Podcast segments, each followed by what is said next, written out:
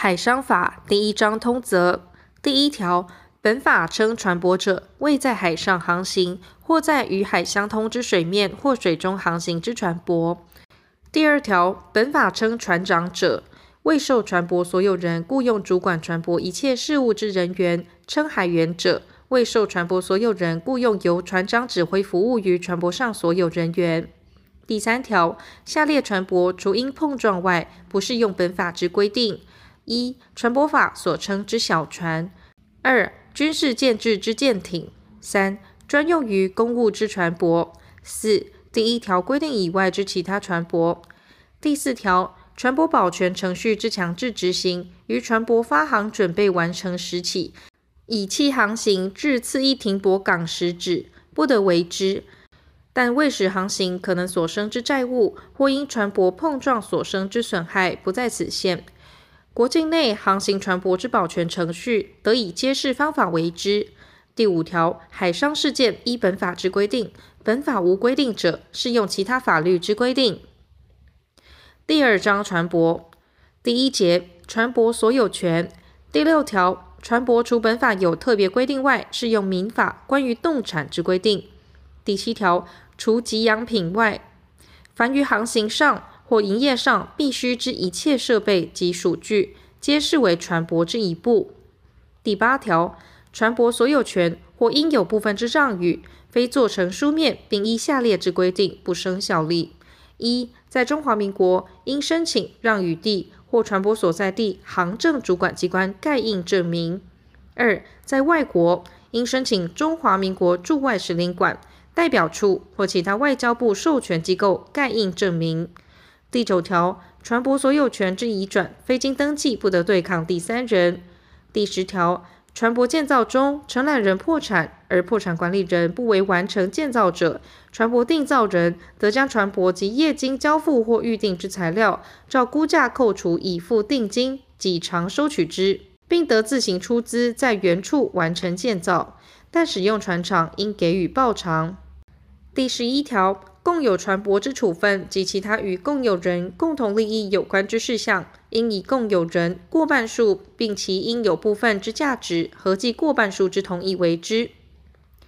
第十二条，船舶共有人有出卖其应有部分时，其他共有人得以同一价格竞先承买。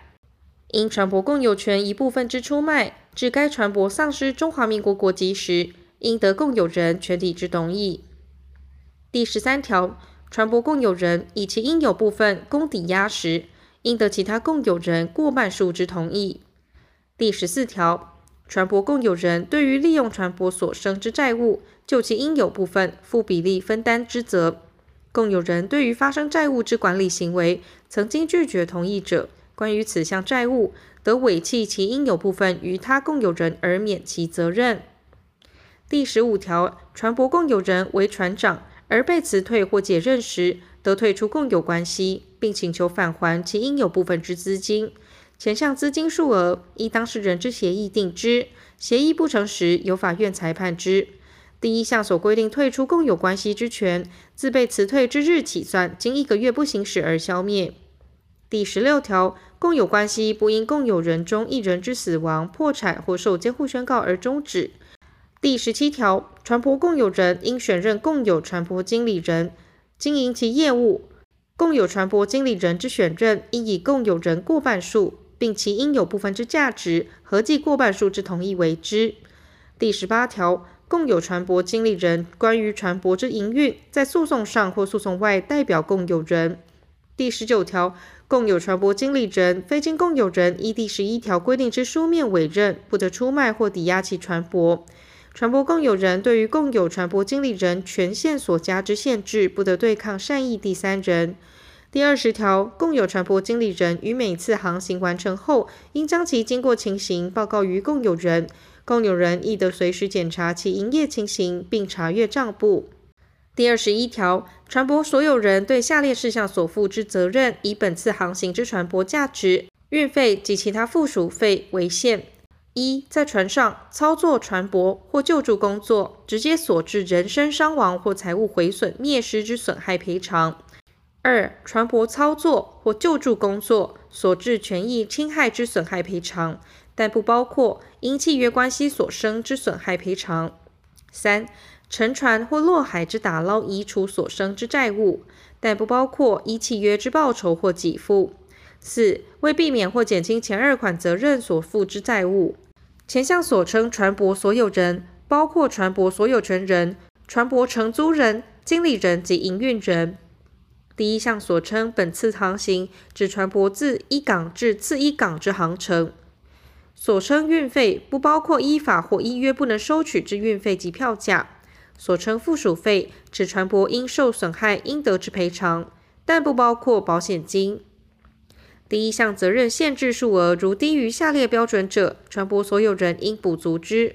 一、对财物损害之赔偿，以船舶登记总吨，每一总吨为国际货币基金特别提款权五四计算单位，计算其数额；二、对人身伤亡之赔偿，以船舶登记总吨，每一总吨特别提款权一六二计算单位，计算其数额；三、前二款同时发生者，以船舶登记总吨。每一总吨特别提款权一六二计算单位计算其数额，但人身伤亡应优先以船舶登记总吨每一总吨特别提款权一零八计算单位计算之数额内赔偿。如此数额不足以全部清偿时，其不足额在于财物之毁损灭失，共同在现存之责任限制数额内比例分配之。四、船舶登记总吨不足三百吨者，以三百吨计算。第二十二条前条责任限制之规定，于下列情形不适用之：一、本于船舶所有人本人之故意或过失所生之债务；二、本于船长、海员及其他服务船舶之人员之雇用契约所生之债务；三、救助报酬及共同海损分担额；四、船舶运送毒性化学物质或油污所生损害之赔偿。五、船舶运送核子物质或废料发生核子事故所生损害之赔偿；六、核能动力船舶所生核子损害之赔偿。